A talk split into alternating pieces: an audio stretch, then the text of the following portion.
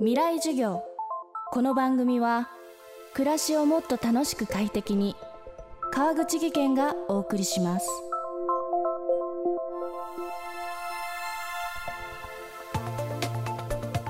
未来授業。今週の講師は東京大学病院准教授近藤健二さん。専門は嗅覚医学。嗅覚障害についても詳しく新型コロナウイルスが原因とされる嗅覚障害の患者も数多く診察しています。新型コロナによる嗅覚障害は大半の方が2週間ぐらいで良くなる一方およそ5%は半年後も後遺症に悩まされていると報告されています。ただしこれは必ずしも悲観するものではないといいます。というのも人の嗅覚には驚くような能力が隠されているからなんです。未来授業3時間目テーマは再生する神経細胞神経っていうとですね、あの、一般の方が思い浮かべる神経というのはこうなんか電線みたいなこう長いその電気を伝えるそういうあのものが、まあ、神経だと思うんですけれどあの神経は実は一つの細胞で神経細胞なんですよね。でその神経細胞っていうちゃんとその細胞みたいな形をしたものが長い電線みたいな突起を伸ばしているのが神経細胞なんですけれども電線の部分っていうのはですねあの切れても再生するんです。それは例えば変な話ですけど、えっとまあ、指を切断してしまって指を手術で、まあ、縫合したときに、神経も一緒に縫合しましたと。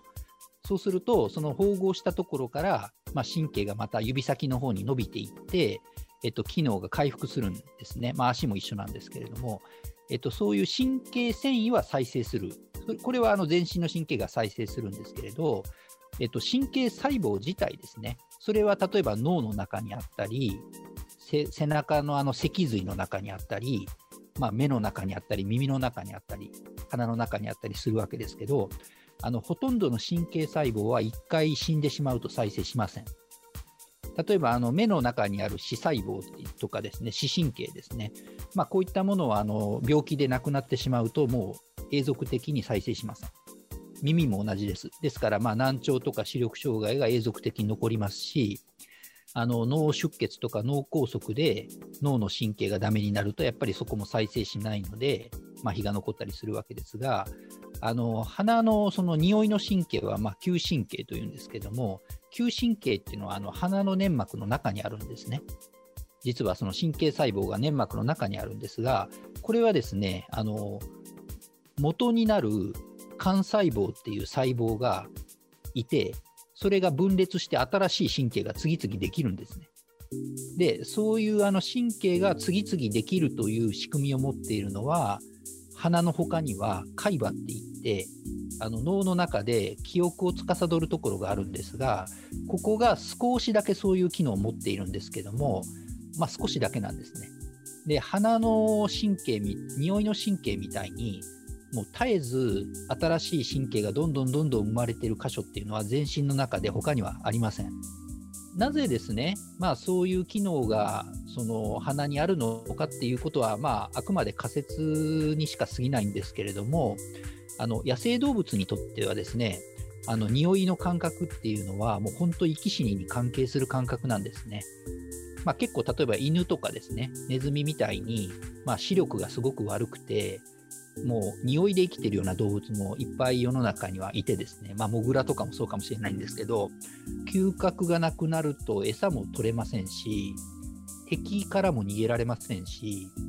生殖パートナーも見つけられないんですね。だから、あの、個体の生存とか種の保存に直結する重大問題なんですね。ところが、あの匂いの神経っていうのは鼻の中にあるので、絶えず外からどんどんいろんなものが入ってきて、どんどん障害されるんですね。で目とか耳っていうのは結構あの奥深いところで神経が守られているので、まあ、そんな簡単にやられないんですけど鼻はもうとにかく神経自体が外界に鼻の中で空気に露出しているのであの病原体にもやられますし有毒ガスにもやられますし変な液体入ってくるかもしれませんしどんどんやられてしまうので結局そういう再性能がないと、まあ、いけないっていうことで、まあ、進化上、その高い再性能が、まあ、ずっと保持されてきていると。いうふうに、まあ、みんな想像してます。まあ、ともかくあの非常にあの、えーと、嗅神経っていうのは再生能力が高いと。ですから、まあ、あの嗅覚障害もですね、まあ、全然回復しない方っていうのはいらっしゃらなくて、少しずつでも、まあ、あの程度に差はありますけど、再生はして嗅覚機能も回復するので、すぐがっかりしないようにしていただきたいっていうのが、まあ、嗅覚に携わる医者の願いですね。未来授業今週の講師は東京大学病院准教授近藤健二さん。今日のテーマは再生する神経細胞でした。明日の未来授業は特別番組のためお休みです。来週の講師は東京工業大学リベラルアーツ研究教育院教授の柳瀬博一さん。国道16号線から考える文明論をテーマにお送りします。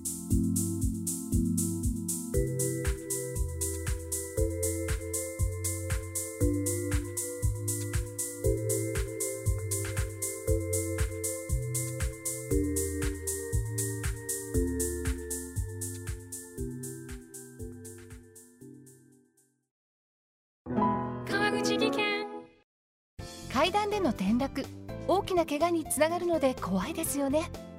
足元の見分けにくい階段でもコントラストでくっきり白いスベラーズが登場しました。皆様の暮らしをもっと楽しく快適に。川口技研のスベラーズです。未来授業。この番組は暮らしをもっと楽しく快適に川口技研がお送りしました。